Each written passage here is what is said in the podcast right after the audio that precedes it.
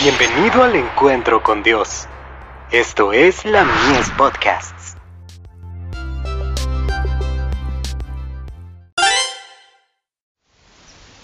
Cada día con Dios. La verdad triunfará.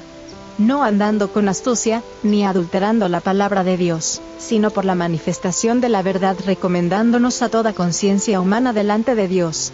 Segunda de Corintios, capítulo 4, verso 2. No se deben minar las verdades fundamentales que el Señor nos ha revelado mediante tantas evidencias milagrosas.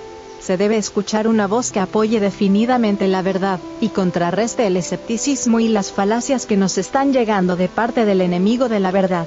Se producirán reformas, y la obra de los principios de la verdad divina se manifestará mediante un crecimiento en la gracia, porque los instrumentos divinos son eficientes para iluminar y santificar el entendimiento humano la verdad tal como es en Jesús, tal como fue proclamada por él cuando se hallaba envuelto por la nube resplandeciente, es la misma verdad en nuestros días, y renovará ciertamente del mismo modo la mente de quien la reciba ahora así como lo hizo en lo pasado. Cristo declaró, si no oyen a Moisés y a los profetas, tampoco se persuadirán aunque algunos se levantare de los muertos. Lucas 16, verso 31 como pueblo, debemos preparar el camino del Señor, bajo la supervigilancia del Espíritu Santo, para la diseminación del Evangelio en toda su pureza. La corriente de agua viva debe profundizarse y ampliarse a medida que avanza. En todos los territorios, de lejos y de cerca, se llamará a hombres de detrás del arado, y de las actividades comerciales más comunes y que más distraen la mente, para que sean educados junto a hombres de experiencia que comprenden la verdad, Mediante las obras maravillosas de Dios, se moverán montañas de dificultades y se las arrojará al mar.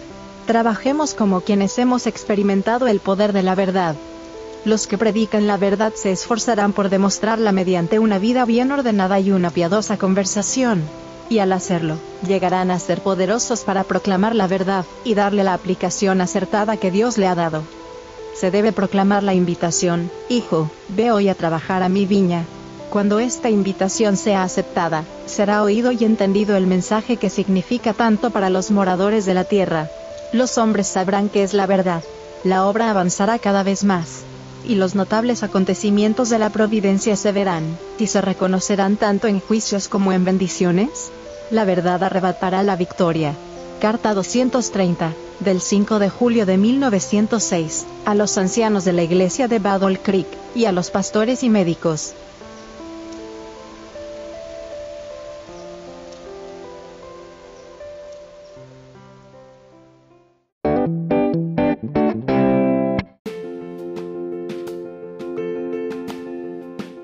Visítanos en www.ministeriolamies.org para más contenido.